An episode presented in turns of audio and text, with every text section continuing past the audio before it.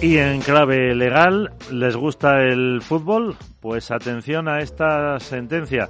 Arcadio García Montoro, abogado, muy buenos días. Buenos días, Miguel. ¿De qué hablamos?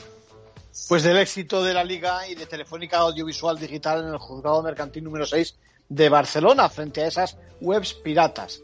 Todo un hito en un sector este de las plataformas sin derechos que cuentan con muchos medios y que a partir de ahora habrá que bloquear. Esperemos que sea el punto final de una vulneración de derechos tan solo a unos meses vista de que el mismo Parlamento Europeo haya instado a España para que cesasen esas agresiones a la propiedad intelectual. Aún así, imagino que las web piratas intentarán eh, pues sortear estas prohibiciones, ¿no?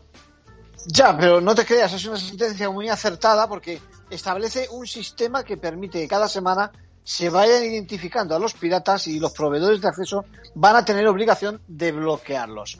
Es un modelo jurídico muy dinámico y seguramente eficaz, de manera que a partir de ahora debiéramos de asistir a esa permanente monitorización que irá interrumpiendo dichos abusos. En conclusión.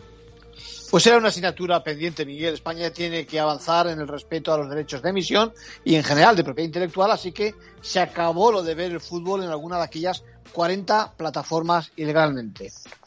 Pues eh, veremos eh, si al final lo consiguen. Gracias, abogado. Gracias.